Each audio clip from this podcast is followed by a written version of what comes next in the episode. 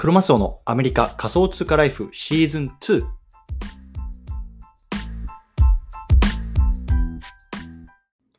皆さんおはようございます。アメリカ西海岸在住のクロマスオです。今日は3月19日土曜日の朝ですね。皆さんいかがお過ごしでしょうか？今日も早速聞くだけアメリカ仮想通貨ライフ始めていきたいと思います。よろしくお願いいたします。さて、今日のテーマなんですけれども、今日は不動産投資家から見たプレイトゥーアーンってどんなわどうなのよっていうのね、テーマで話していきたいなと思います。で今日はね、あのーゲストにね、勝蔵さんっていう方をお迎えします。でね、あのこの勝蔵さんなんですけども、まあ、不動産のね、投資なんかもこう実際の世界でやられていて、まあ、そんな方から見てね、こういうメタバースとかプレイトゥーアンってね、まあ、どういうようなね、こうどういうように見えているのかとかっていうところをね、ま、ちょっと深掘りして聞いていきたいなと思います。でね、まあ、今までね、あの過去2回ぐらいこうゲストをお呼びしてきたんですけども、まあどっちからっていうとね、こう今までこうずっとね、こうゲーマーとしてね、あのされてきた方々のからの観点のね、こうメタバースとかプレイトゥワン、まあ、ゲームファイっていうところのね、話を聞いてきたんですけれども、まあ、今日はね、こう不動産投資っていうところのね、観点からね、まあ、どんな話が聞けるかなっていうのはすごくね、楽しみですので、ぜひね、あの皆さんも最後まで聞いてくださいというところで、早速聞いてみましょう。すいません、よろしくお願いします。はい。ということで、えっ、と、今日はですね、えっ、と、活動さんをゲストにお迎えしています。でね、テーマは、こう不動産投資家から見たこうブロックチェーンゲームとか、プレイトゥーアンってどうなのよっていうのね、ところで話していきたいなと思います。活動さん、よろしくお願いします。よろしくお願いいたします。はい。じゃあね、あの、ちょっとまず最初に注意点なんですけれども、まあ、いつも通りね、あの、これは僕とこう、活動さんのこう、インタビューみたいな感じなので、まあね、あの、こう、投資のアドバイスとかっていうわけではないのでね、まあ、これをもとにね、こう、あの、投資をしたから、こう、ちょっと損しちゃったよとかね、そういうのは、まあ、言われても僕らもちょっと困りますっていうところの注意だけはね、まあ、先にしておきたいなと思います。はい。はいでね、あの、活動さん、まず、あの、簡単に自己紹介なんかいただけますか？はい。えっ、と、活動と申します。で、まあ、ツイッターとか、あの、 Upland でもそのまま活動という、名前で今、えープレイをしてまして、あ、よろしくお願いします。はい、よろしくお願いいたします。まあ、あの、紹介では不動産投資家ってなってますけど、まあ、基本的には、あの、IT 関係の仕事をしてまして、まあ、メインがコンサルタントとか、あと、まあ、研究開発の一部をお手伝いをしたりとか、はいそういったことがメインになってますので、まあ、IT 畑の人間というなるほど、なるほど。まあ、そういう感じで、えーと聞いていただければと思います。ただ、まあ、そういった不動産とか、はいそういったものは興味があるので、まあ、そういったものは別途、あのーまあ、サイドビジネスとまではいかないんですけども、まあ、そういったことも今やってるという感じでですね。はい。あ、なるほど。あの、つい1週間ぐらい前ですか、また新たな不動産を、あ、そうですね。今日もちょっと行ってきました。はい。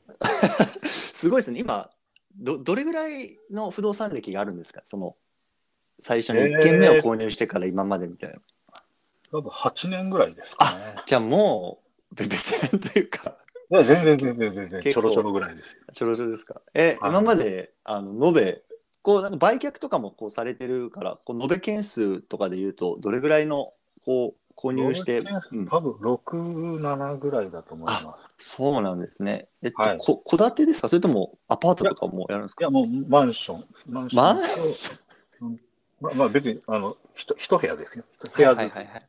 あをいくつかやってなるほど、あとまあ。そうですね。あの、ちっちゃなアパート一棟みたいな感じですかね。へえ、そうなんですね。はいなるほど、なるほど。え、なんかあの、不動産投資にこう、興味を持ってというか、始めた、まあ、きっかけ、8年前とかってはい、どういうのか、とか覚えてます？多分、あの、まあ今で言うと、まあベーシックインカム的なものが欲しかったっていう感じですかね。で、まあはいいろいはいろ考えてはいたんですよね。株だったりとか、あの、金金とか先物とか、はい株はちょっと性格上合わないなと。なるほど。はい、あの、思ってたりとか、あと、はい F FX もまあ多分合わな。はいいはい。まあ、ちょっと後で出てきます、あの、出てきますが、あの、 Upland のその、はい。えっと、トレジャーハントが苦手なぐらい、そうね、まあ、リアルタイムでこちょこちょやるのがうんうんうんうん得意ではないので、まあちょっとうん FX もないだろうなという感じから、まあいくつかやってはみたんですけどね。はい。その中で、あの、不動産が一番面白かったっていう感じですかなね。るほど、なるほど。あの、今ちょっとお話もあったと思うんですけれども、まあちょっと先日のこう、あの、他の方々とのインタビューとかでも、少し話で上がってたのが、こう Upland っていう、まあ、いわゆる僕らのやってるこうブロックチェーン、まあ、メタバースのゲームって、まあはい。あの入ってきてる層っていうのがこういくつかに分かれるっていうようなうんうん。ところを持っていて、やっぱりまず一つ目はこうもともとこうねゲーマーだった方そのプレイステーションとか、ゲームボーイとかやってるた方がそのままこうゲームとして入ってきてる層とあとはその、まあ、あの投資とかビジネスとかっていうところにこう興味があってまあ入ってきてる層っていうところで分かれるっていう話がまああってはい。で、まあ、僕もそこは同意していて、まあ、あの後者なんですね僕は。どっちかっていうと、うん。もうゲーム全然やらないしどっちかっていうと、まあ、メタバースでのビジネスとかそういうところに興味が入ってきたんですけれども、はい。まあ、活動さんもそういうようなところでじゃあこのゲームは入ってるっていうような感じですかね。そうですね、ゲーマーというよりは、うん。投資目線っていうか、ん。あのまあ、その、もともとまあ仮想通貨やってました。はい、で、その次に NFT ちょっと触りました。うんうんで、その流れで、えっ、と、ブロックチェーンゲームの中で、まあ、いくつかは見たんですけど、まあ、アップランドがその、自分の性格と合ってるのかなっていうことと、ちょっと面白そうだなと。まあ、知り合いがちょっとやってたっていうのもあるんですけど、あそうなんですね。はい。なるほど、なるほど。あのー例えば、こういう、なんだろう、土地の NFT の、うんブロックチェーンゲームとかでいうと、例えば有名どこでいうと、サンドボックスとか、はいはいディ。セントラランドとかあると思うんですけれども、ええあの辺じゃなくて、こう、アップランドにした理由とかってなんかあるんですか？えーっと、まあ、もっとサンドボックスも一応買ったのは買ったんですけど、あ、持ってんですか？あのーあれが、なんていう、まあちょっと、アップランドの方が、こう、リアルとつながってるっていうか、こう、人間とのやりとりが、まあ入ってからより分かったんですけど、人間とのやりとりがうんうん、うん。発生してるじゃないですか。はい、うはい。動いてる感があって。サンドボックスって全然もう今動いてないって言ったか、まあね、買った時は全然動いてなかったし、何してんねんっていうだけの話だったんですけど、はい、はい。そういった部分で、あのアップランドの方が全然面白そうだなと。ああ、そうなんですね。はい。まだあれ、ベベータ版なんですか？ちょっと、なんか全然動きがないからよくわかんない。あんだけ。あ最近ちょっと、まあ、はいいろいろゲーム作れたりとかイベントできるようになってますけども、はい、はい。ほんの数ヶ月前はね、何うんも、うんうんほぼ何もないっていう感じでしたから。なるほど。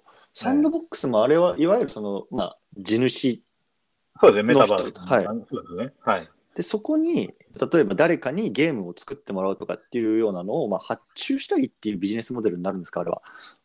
でまあ、多分将来的には、あそこが一つのポータルになるはずなんですよね。あの、メタバース。なるほど。そのポータルの中でいろんなものが、こう、目印と出たときに、まあ、人目に触れることはまず、はいはいあの。あるじゃないですか。はい。で、あとはまあ、多分、ご近所付き合いとかも出てくるんだろうし、うーん。あの例えばメジャーな土地の横に自分の土地があれば、何かこう、例えばイベントをやるとか、そういわリアルな世界とつないだときに、そこが。一つの大きなポータルになるというようななるほど。くくりも出るでしょうし、まあ、あのメタバースの中でも経済圏が今ありますからね、だって物を作って売ったりとかもできますので、まあ、そういったものも含めて、あのどちらかというと完全に仮想世界のなるほどね。メタバースと。で、アップランドはどちらかというと、まあ、あのまあ、反則技に近いのかもしれないですけど、要はリアルな世界の上にレイヤーを重ね、はいメタバースというレイヤーを重ねて、はい。こう、まあ、拡張現実的な感じで見せてるわけじゃないですか。はい。まあ、そこはちょっとサンドボックスとは違うかなと。なるほどねなるほど。で、まあ、多分後々また話すかもしれないですけど、まあ、そういった部分で、その、アップランドがより人間臭いで、僕はちょっと面白いなと思って、なるほどね。なるほど、なるほど。いろいろ見てると。あだからこ、この行く先はどうなんだろう。サンドボックスのはなんとなく行く先は想像はできるんですよ。うんうんうんうんうん。要は、すべてが作った世界で動かせるんで。はい。で、こっちはどちらかというと、さっき言った通り、その、現実世界の上にレイヤーを重ねてるじゃないですか。オーバーレイしてるので、はい。そういった世界っていうのは今後どう受け入れられるのか受け入れられないのかも含めて、うん。あの、どうなっていくんだろうっていう興味はすごく今持ってると。なるほど、なるほど。はい。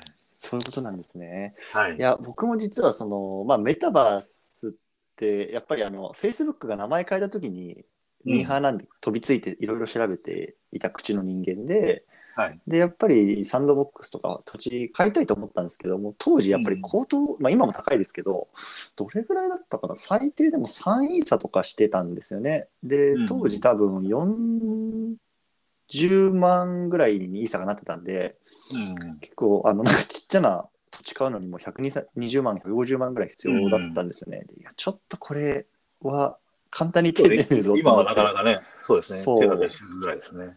ってなった中にこうアップランド見つけてあじゃあこれにするかっていうので初めてのめり込んでたんですけどえ勝蔵さんがサンドボックスの土地を手に入れた時っていうのはもうそのずっと前ですか？ずっと前ですね。0.3以下ぐらい。マジですか？めちゃめちゃ目利き力がありますね。いやいや、もうたまたまですよ。ねえなるほどなるほど。あのーであ今アップランドの方結構じゃあされてるっていう話だと思うんですけど、はいこれあの、まあ、過去にのゲストとかにも聞いてるんですけど今大体こうどれぐらいこう投資していてで例えばあの日々、まあ、毎月のリターンとかもあのあると思うんですけどあれでどれぐらいこうなんですかいわゆる Play to Earn できてるかみたいな、はいざっくり話せる範囲で聞いてもいいですか？2000から2500ドルぐらい。はいはいはいはいはいで、今、30万ぐらいですね。うん、そうですね。で、900万ぐらい今あります。じゃあだいぶ転売でこう増やしてる感じでそうですすね。ね。転売で増やせましたね。で、うんえっと、月々もらえるのが今は9万ちょっとぐらいですかね。急ああ、なるほど、なるほど。じゃあ9万100ドルとか。ぐらい。はいはいそうですね。100ドルぐらいは月々。そう、なるほど UPX っていう、あのー、か通貨はいはい。で考えて、まあ、換算すると100ドルぐらい。なるほど。あ、なるほど。あじゃあでもそれあれですね、30万で100ドルで、じゃあ月年間だと、まあ、12万。12万ぐらい。そうです、ね。だいぶいいですよね。あ、そうです、そうだから、で収益としてはリアル。リアルな不動産投資と比べると今は率がいいです。うん、確かに。はいまあ、ここからね、あの、こう、収益率っていうのが多分どんどんどんどんこう下がってくると思うので、そのあたりをこううんどう、まあ、他のビジネスでこうカバーするかっていうのが、まあ、これからのこう、いわゆる、まあ、ビジネス目線で言うと、まあ、腕の見せ所的なところはまああるかなとは思うんですけれども、そうですね。だから、そのアップランドがこの先、どういった、こう、はいなんていうんですかね、こう経済活動の口を作ってくれるかっていうところが多分大きいとは思いますね。うん、なるほど、なるほど。はい。あの今そのまあ土地転がしで結構はい UPX 資産を増やしているっていうような話があったと思うんですけれども、ええその勝蔵さんを僕がやっぱりそのディスコード内で最初になんかこの人ちょっとち他の人と違うなって思ったのが結構やっぱり土地転がしでこう UPX を増やしている投稿を結構されていたのを、まあ、拝見してたんですよ。ええ。でそので実際にこうまああのいろいろ話聞くと、まあ、不動産の投資もされてるっていうようなところだったので、多分、はい。その他の人が見てる土地の選び方とちょっとやっぱり違うのかなっていうところがあって、はい勝蔵さんの目線で見たこのアップランドでのこの土地の選び方で特にその、まあ、転売できそうというかこれ売れそうだぞっていうところはどういうところに目をつけてるのかなっていう結構あはいはい。有料級の話だと思うんですけど、ちょっとこのあたり聞いてもいいですか？そうあ、いいですよ。えっと ですね。まず最初に前提があって、はい。あのまあ、大体月に1回今、あの、セールやってるじゃないですか。うんうんうん。で、あの時にまあ、事前には調べてはいるんですけど、あの、競争でパチパチやるのはやっぱり得意じゃないんですよ。うん。なので、あの、ほぼセールでいい土地を買ってるわけではないのが、まず前提です。なるほど。ええ、買ってないっていうか買え、買えないと。要は押し負けるので。はいはい。じゃあ、あの、耳、ミントされてない土地には、まあ、ではないかもしれないってことですよね。どっちかというと、二次流通二次流通で稼いでるって言った方が多分正しいかもしれない。もちろん、あの、ミントで稼げるとこもあるんですけど、うんうん。あその、事前に調べて、この辺が上がりそうだっていうところをピンポイントで狙って、えーとみんなで競争して取れるってことは、ほぼ今、負けてるので。どちらかというと、落ち着いた後に、あの、土地を探してさまよいながら、はいはいはいはい。か買ってる方が多分多いと思います。ただ、なるほど。ちょっと、まあ、あの具体的な数字になるかどうかですけど、ロサンゼルスで行くと、多分、はいロサンゼルスで、セールで買ったのは多分20ぐらいなんですよ。うん、なるほど。20から30ないぐらい。まあ、あんま30多くないですよね、多分。はいうんうんで、その後僕買い増しするのが80ぐらい買ってる。うん。マジですか。要はセール終わった後にポチポチ探しながら買ってるのが、まあ80ぐらいなんで、それぐらいの感覚感じなんですね。うん、本当はセールで多分やればもうちょっと稼げるのは分かってはいるんですけど、はいなかなか、あの、まあ、あの、リアルな仕事も忙しいので、なかなか調べる時間がないとか、まあ、セールはちょっとお祭りなんで、あの、そういったお祭り雰囲気を楽しんでるのが、うん。あのどちらかというと、あれなんで、はい。どちらかというと、その、生終わった後に土地探しをしているというのが今実情です。なるほど、なるほど。はい。で、その中で、まあ、どういう目線で見ているかっていうと、まあ、一つは場所ですよね。やっぱり、うんうんもちろん、その、セールの時に、あの、皆さんが重重きを置くのは、場所は間違いないわけですよね。そのはいやっぱり人気のある場所の方が付加価値が高いということは、ね、今までのセールの中のデータを見る限りそうですし、うんうんあの、まあ、多分、あの、データを分析していくと、こうい、これぐらいのボリューム感のエリアだと、えーっと、例えばコレクションに入りやすいとかっていうのは、なんとなくわかわかるんですよね。だからそういったところは、まあ、ちょっとかいつまんでは買ってはいますと。なるほど。ただ、真剣に調べて、こう、2時間も3時間もかけて調べてやってるってことはほぼない。うん、なるほどね。もう、もう、そのセールの時にみんなの勢いに、こう、後ろからついてって、まあこの辺ちょっと買っとこうかなぐらいの感じですかねああ、なるほど。面白いですね。結構あの、例えばビジネスとか、まあ、あの、別に土地売買だけじゃなくても、こう、もう本当に一番最初にこう、なんだろう、こう、マーケットを作って、突っ込んでいく、こう、いわゆるなんだろう、イノベータータイプみたいな方がいて、で、そこに、がこう、広げてるパイロを、こう、ちょこんと乗って、こう波に乗っていわゆるこう甘い汁を吸ってくるこうビジネス家とかもいると思うんですけど、うん。まあ、僕もどっちかっていうとやっぱりそのタイプで、まあ、自分がこうなんだろうすごいパイオニアタイプだとは思ってなくてどっちかっていうとこうパイオニアにこうついてって、まあ、あのおこぼれいただくみたいなタイプの人間なので、なんか今活動さんの話を聞いてても、まあ、割とこうなんかこの土地の探し方とか売買っていうのはなんかそういうようなあのタイプなのかなっていうところをね感じましたね。はい。うん、でなんかこの例えば土地探あのアップランド上の画面をそのまま見てこうやってるのかそれとも例えばあのいろんなデータのツールとかってこう出てるじゃないですか。例えばあはいはいはい。アップランドオプティマイザーとかいろいろ。はい。でああいうのとかも使いながらやってますか、そういうツール使ってますね。うん、なんかおすすめはいああります。いや、まあ、普通にみんなが使ってるやつ使ってるかな。うんどどういうところでまず見るんですか？やっぱそのあのえっ、とですね、うん僕が土地を探すときに3つありますと。おお聞きたい聞きたい、で、1つは、さっき言った通り、こう、人気のある場所はい、はいはいはいというのは重点的に見ますと。はいで、えっと、つそれがまあ1つ目。はいで、あ一個一個はまた後で解説します。で、2つ目が、えっと、収益率で見ています。はいはいはいはいはいはい。これもちょっと投資目線ですけど、要は、うん。なるべく安く買って、月々の、はい。あの、生み出す、あの、収益をはい。最大化していくと。うんうん。あ例えば、えーっと、今だとまあ14%ぐらい、はい。14%ぐらいだったかな、ですね。14%ぐらい、17か14に下がりましたからね、14%ぐらいの率でミント価格って決まるじゃないですか。なるべくそれより安くどう買うかっていうですね。なるほどなのでそういう場合は場所は選ばないんですよ。はい。そどううなると、いわゆるあの、あのえっ、と、マークアップ率が100%以下の土地、例えば以下のやつで90%、80%とか。そうですね。うんうんうんで、それ、は、それ、それを目指してひたすら安いものを買う。なるほど。じゃあ、これはいわゆる、まあ、毎月のこう不労所得をこう増やしていくような。物件の見方ですよね。それは完全に、あの、投資効率ですね。うんうんうんうんうん。だから、1番目は転売目的と。はい。で、2番目は、その、毎月の収益の、要は、キャッシュフロー。なるほど。なるほど。っていうバランスで今考えてはい、で、はい3つ目は、完全に自分の趣味と。要は、楽しみたいので、うんうんうんうん。あの、変な土地を探して、さまよってる方が多い。例えばなるほど10時間あったとすると、えーっと、上2つで多分2時間ぐらいしか使ってないんですよ。うーん。残り8時間は、例えば、もう、とにかくフラフラしていると。要は、へ変な土地ないかなはいはいはいはい面。白い土地ないかな、みたいなことをやって楽しんでるっていうのが、ああ、なるほど。そそういう意味では、うんそういう意味で不動、リアルな不動産もそうなんですけども、はいはいまあそういった。部分で楽しい、そういった部分で不動産が楽しいと。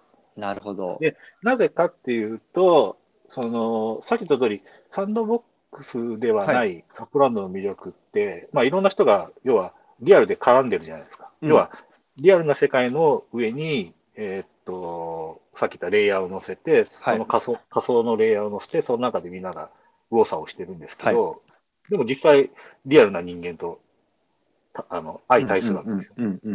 そうすると、いろんな人、要は、まあ、不動産を選ぶときもそう、リアルな不動産を選ぶときもそうなんですけど、こう、土地のストーリーを考えるわけなんですよ。ほうほうほうほう。例えば、えっと、リアルな不動産で、じゃあ、マンションの一室を投資目的で買いますと。うん。で、まあ、まず場所選びから始まって、もう、もう、投資目的なんで完全に場所から選ぶんですね。はい。あの例えば、もう駅から歩いて5分以内とか、うんうんうんうん3分以内とかっていうところからバーっと見ていったりとか、うん。あとは、その、まあ、今だと、日本だと特にまあ地震とか多かったり、はいはいまあ災害も多いので、まあ、地盤的なものとか、まあ、そういった、あのーハザードマップを見ながら、地域を絞っていくうんうんうん。でそれはなぜかというと、その土地に、土地土地にやっぱりストーリーがあるので。はい。で、例えばじゃあ、えーっと、じゃあこの物件だったら、このきょその地域の特性とか、その物件の大きさとかを見ると、まあ、これはサラリーマンの人に貸し貸そうかなとうんうん。考えたときに、じゃあ、えーっと、どの部屋を買おうかと。うんでそこはもうストーリーがあるわけですね。そのはい例えば、サラリーマンの方なんで、基本的に朝起きて、えーっと、まあ、ご飯食べて、会社に行って、夜戻ってくる。はい。まあ、昼間ほぼいないよね、うん部屋に。っていう感じな、まあ、簡単なストーリーがあるとするじゃないはいはいはい。そうすると、朝起きて気持ちいい方がいいよねって考えたときに、まあ、か単純ちょっと極端な話しますと、まあじゃあ東向きの部屋を買っちゃおう。うん。朝日が入ってくるとかね朝に入。ってくる。はい。で、じゃあファミリー向けの物件を、まあいいのが見つかったときに、やったときに、やっぱファミリー向けってやっぱり南向きがやっぱりうん好まれるんですよね。うあのんいろんな家事をしながら。はいはい。要は、例えばまあ奥さんとかがその部屋を使ってる時間が一番多いので、うん。とか、あとはまあ西向きは西向きのストーリーがあったりとか、はい。そういった部分で、こう、ストーリーをこう自分の中で作りながら、こう、物件を選んだり、その土地を選んだりっていうのをしてるんで、はい。アップランドでも、そのさっき言ったその、最後の8時間かけてるところは、そういったストーリーを考えながら選ぶのが楽しい。なるほど。つまりそで、の、それそうですね。はい。あ、どあうぞどうぞどうぞ。あでなので、そういったストーリーがガチッとはまると、ちょっと転売にももちろんつながるんですね。うーん、なるほど。面白いですね。ってなると、その例えば、まあ、これから本当に本格的にこうメタバース上にこう Upland 上にこうあの人々がこう移動して何かこう経済圏を成り立たせるときにこの土地だったら、まあ、こういう、あの人物、まあ、ペルソナたちが、まあ、こういうような経済活動を生み出すだろうからうん。ここに土地を買っておこうとか、なんかそういうのをこう自分で作り出しながらこう買っていくみたいな感じですよね。そうですね。なので、そういう人向けに値段設定します、わざとああ、なるほど、なるほど。普通これ100万では買わないけど、うん。例えば100万人いたら1人ぐらいいるかもねっていう。要はもうどうしてもそこが欲しいっていう人が出てくる可能性ある。はいはいはいはいはい。なので、それでヒットすると、例えば、えーっと、まあ、10万ぐらいで買ったものがいきなり100、変哲もないけど100万ぐらいでポッとああ、面白いですね。なるほどね。なただそのはい、転売で収益を早めようと考えちゃうと、そういった設定できないですもんね。確かに。要は、結こっちはずっともう1年も2年も持ってていいと思ってるから。うんうん。いや、あの、よ、よ、強者の戦略ですよね。どっちかっていうと、その、あの、割とこう、今、キャッシュが欲しいとかっていうような急ぎじゃなくて、割とこう、ゆったりと構えてられてる感じなので。なるほどね。え、そんな活動さんから見て、今、ちょっと、その、注目、この辺面白いぞみたいな、まあ、エリアというか、まあ、都市でもいいんですけど、なんかありますか、ああ、もう断然 LA でしょ。えー、やっぱり来ました。もう LA, LA にもうほぼほぼ集中してるかもしれない。ああ、そうなんですね。あの、はい LA もまだ全然ミントされてない土地もある。ミートナスやってない土地もありますし、あの、すごい広いし、しうんうんうんあの、なんていうのかな。あの、まあまあ、結構諦めてる人も結構いるんで、はいはい。まあまあ意外と安く土地買えたりするんで。確かに。え、あの、LA の中でも今、例えば、あの、ハリウッド、ベニス、あとダウンタウンとかっていうのはもう本当に、なんだろう、建設、まあ、スパークの入ってるトップ10。あ、そうですね。ラッシュ入ってますね。だからそういうところがうん人気でしょうね。5、5 6ぐ10位のうちの5、6件ぐらいは多分もう LA の都市だったかな LA の土地になってますですよね。はいで、例えば、あのまあ、そういう土地でもいいんですけど、その中でもこのエリアちょっと面白いなとか、買いまそうかなとか思ってるよみたいな、なんか今、注目のエリアみたいなエリアでありますか？今注目だとですね、えー、まあまあ、やっぱりダウンタウンはうん。あの、マストかな。マスト。要要は、ダウンタウンコレクションには入ってないんですけど、はいはいみんな知ってるじゃないですか。うん。要要は、あの、日本人でもわかる場所っていうのが、まあ多分うん。全体的な感覚なのかなと。例えば、アメリカ人だと、もうね、どの土地がいいとかってもわかるんで、うん。あの多分僕たちより全然有利なんですけど、ええ、えまあ、今後、まあ、 Upland がいろんな国にどんどんどんどん浸透していくと、まあ、いろんな国の人が入ってきたときに、え。はい。まあ、基本的にもう L はまず有名だねと。で、ニューヨークはもう手出しできないので、確か 要は買っても収益出ないんですね。に。出ない出ない転。売以外で。はい。なので、投資目的ではまあ面白くないので、うんうんうんうん。まあ、ちょっと LA がまず、その、まあまあ世界中の人は知ってる街だっていうことと、はい。まあ、比較的価値が高いので、うんうんうんうん。あのもちろんちょっとね、あの、買うのに結構大変なんですけど、ブロンクスとかから比べるとね、えらい2倍から3倍ぐらいコストかかっちゃうんですね。うん。なので大変なんですけど、まあちょっとずつでも買いましておこうかなという感じ。なるほどだから、要は1年後、2年後、LA が多分爆発するんだろうなっていうふうには見てます。なるほどね。確かに。いや、ちょっと僕もダウンタウン持ってないので、あのですねはい。どうぞ。あのまああとは、えっとサッカーとオリンピックいますよね。うんうんうんうんうん。なのであの、スタジオの前ちょっと買ってたり。いや、あれすごいっすよね。あの土地やばいっすよね。あれはミニンはい。トで買ったんですか？はいミントされてない土地を買ったんですか？あの物件は。二次流通で買ってます。二次わあ、すっごいいいとこですね、あれ。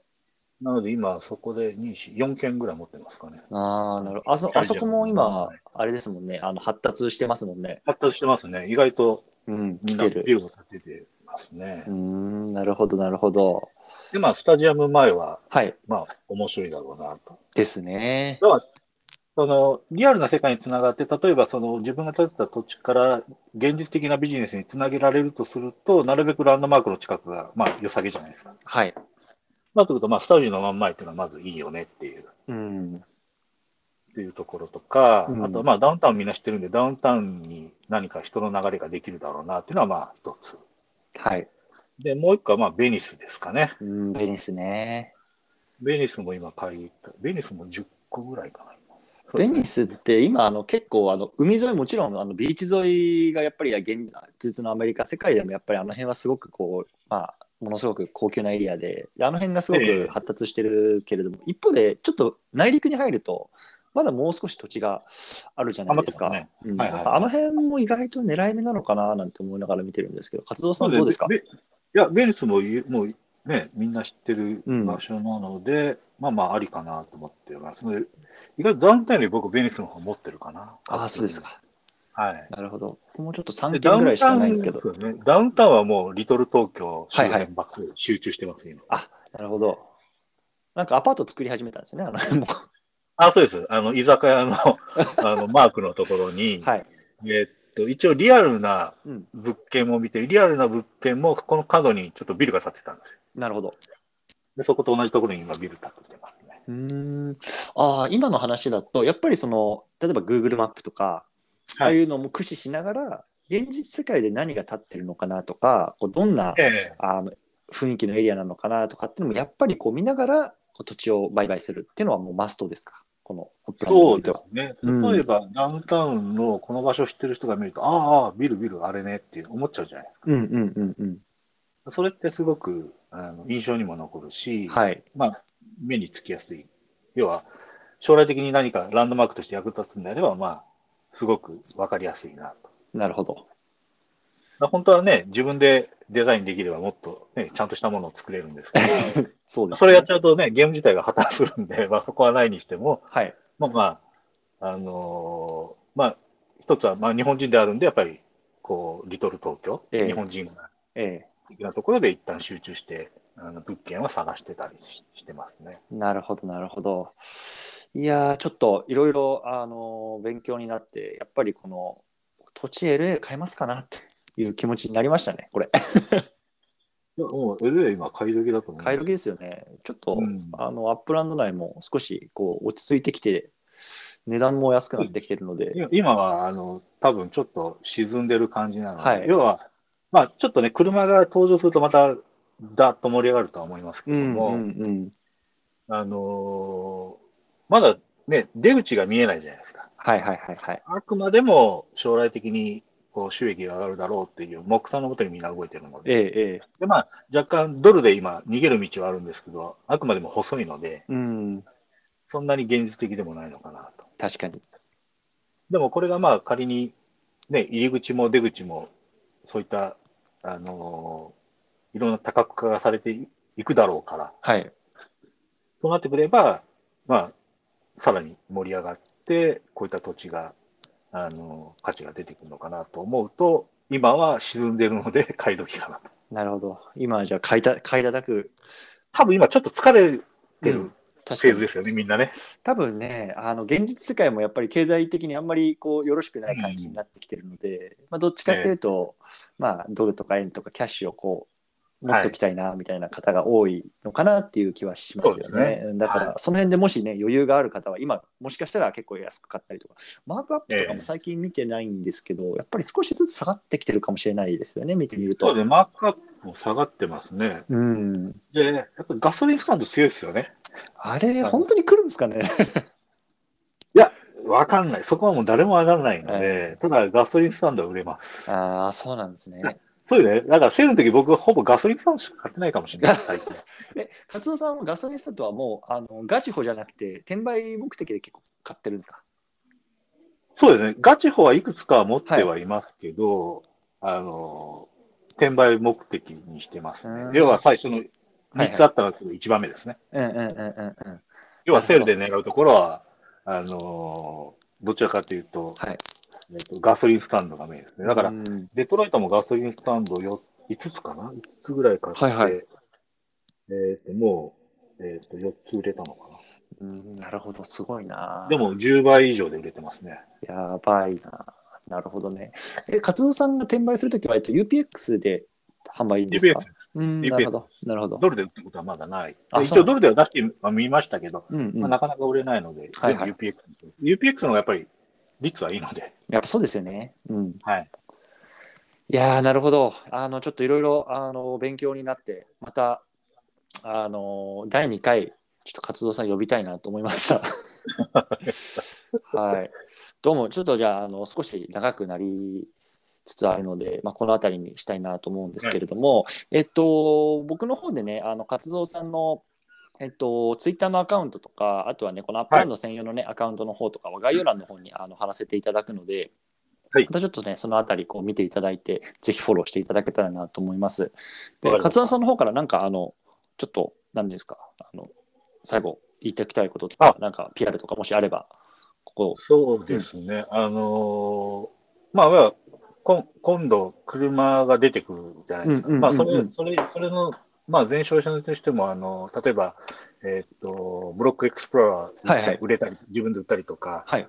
えっ、と、今度は、あの、NFL の、はいはい。あのカード、うんカードじゃないな。まあ、あれをグッズを、グッズじゃなくて、中のはいはい。NFT を、その、ファンショップとしてええ。展開できるようなそういったメタベンチャーっていうものが多分今後ね、あの、 Upland でまず大きな目玉としてはい。大きく動いていく中で、まあ、ちょっと車のベンチャーだったりとか、はい。あと、ちょっと不動産情報のベンチャーみたいなのを、ちょっと器だけはいはいはいはい。作ってはみましたので、ちょっと、まあ、これは僕一人がどうこうというよりは、ちょっとみんなと楽しみたいなと思いで作ってるので、うんうん。まあ何か参加したい方があれば手を挙げていただければ、そうですね。なというふうに思ってます。はい、あのーはい。今ちょっとね、勝夫さんからあったあの不動産業のところが特に面白くて、あの Upland Japan Estate っていう、もうあの勝夫さん作ってるんですよね。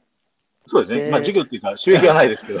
うん、で、そこにこう自分の持ってる土地とかをこう掲載していただけて、で、まあ、あの、まあね、人目の目につけばこう販売できたりとかっていうところもあるので、そちらもね、ツイッター僕の方で、えっと、概要欄に貼っとくのでね、これすっごい面白い事業なので、ぜひ皆さんにも見ていただきたいです。うんはい。今はちょっとね、手手作業でパチパチやってますけど、今、あはいの裏でちょっとシステム化を今やってるので、あマジですか？すごいな。あの、半自動ぐらいでできるようにななれるかなと思います。なるべくちょっと皆さんが簡単に、うん。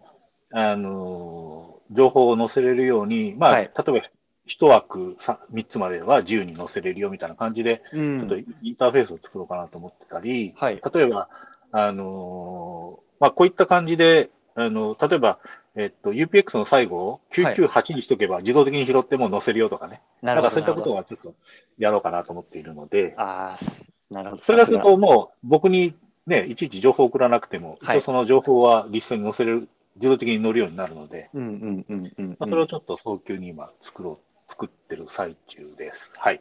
いやー、すごい。これ、本当僕ね、楽しみなんですよね。 Upland Japan Estate は。ちょっとね、なるべくちょっと面白い見せ方をしてる部分と、まあ、あれはちょっとね、あの、さっき言ったストーリーとかがあって、いう見せ方をちょっとテスト的にあったりとか、で、はい、並行してさっき言った自動的に見せるものも、ちょっと作っていくので、まあ、ちょっといろいろとチャレンジをしてみようかなと。はい。で、あとは自動車会社。ええ、あの、メタ級モーターズ。メタ級モーターズ。モーターズ作ってますので、はい。そっちはまだね、ちょっと未知数なので、その、自動車メーカーになれれば一番いいんですけど、なれなかった場合は、販売ショップとか、はい。例えば、ボディペインティングのね、ものとか、うん。そういった、あの、車のなんかグッズを売れたりとか、できればいいなというふうに思ってます。いやあの僕ついてきますよ、活動さんに一緒。ついてきてまあ、一緒にやりましょう。ええ、あの本当にね、あの活動さんこうコミュニティの中でもこういろんなね画とかあの、まあ、こういういわゆる器とか作ってくださってすごく早いのでもうぜひねこう皆さん活動さんの活動にはねマジであのもう一挙手ね あのあの一項目もすごくこうあの注目していただいて、ぜひね、こう皆さんでワイワイやっていきましょうっていうところでね、そうですね今日はみんなでこう盛り上がって楽しんだ方がいいので、はい、そうですね。はい。はい、ということで、また引き続きよろしくお願いします。はい、よろしくお願いいたします。ありがとうございました。ありがとうございました。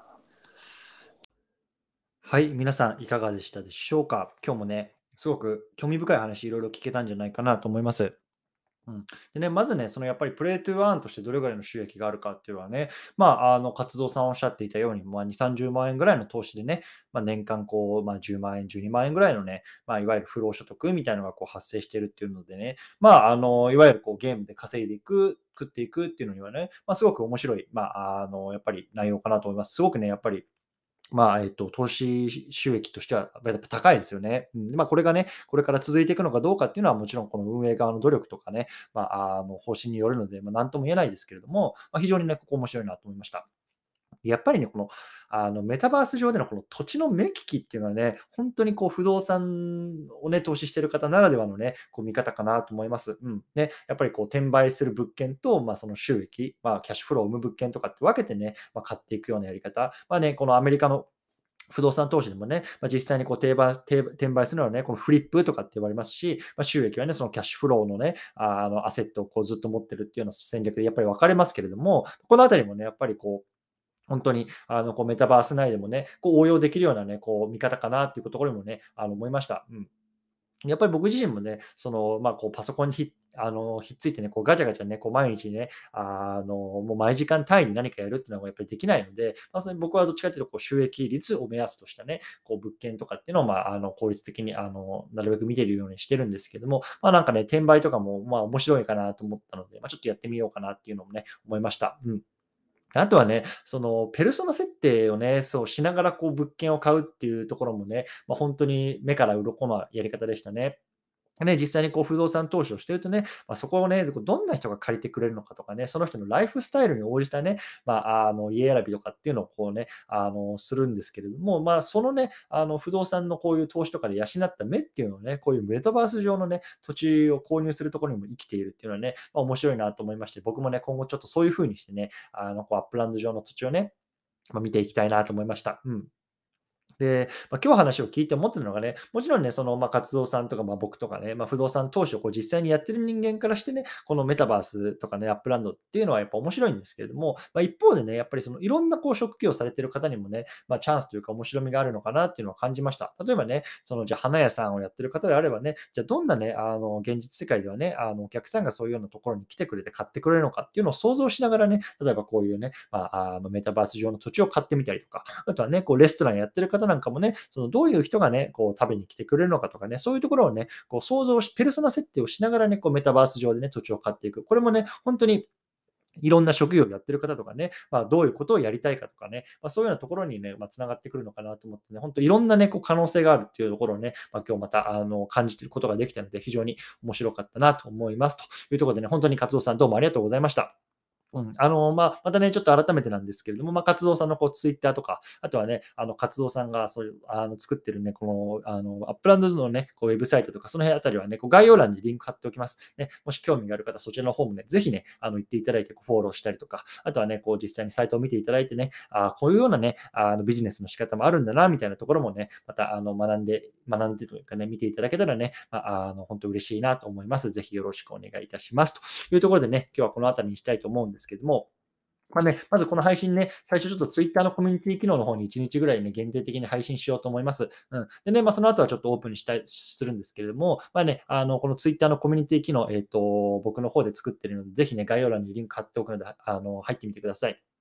で、まあ、あの、勝沢さんと僕の方でもね、ちょっとこれから海外トレンドをね、こうリサーチするチームなんかも組んでね、まあ、あの、今ね、このアップランドね、日本だけじゃなくてね、海外でね、どんなようなトレンドが起きてるのかとかね、まあ、そういうようなところをね、こう、あの、徹底的にこうリサーチするチームもね、あの、このコミュニティ上で作って、まあ、そこでこう、いろんな情報が回るようなね、あの、仕組みなんかも今考えてますので、まあ、そういうようなところにもしね、興味がある方っていうのもね、ぜひね、こちらに入っていただきたいなと思います。はい。ということでね、今日はこの辺りにしたいなと思います。本当にね、改めて活動さんどうもありがとうございました。ね、こういうふうにして、ちょっと2週間に1回ぐらいこうゲストを呼びながらね、こうまた、あの、いろんな方に話聞いていきたいなと思いますのでね、ぜひね、興味がある方は、あの、こちらも番組登録よろしくお願いいたします。というところで今日はこの辺りにしたいと思います。お疲れ様です。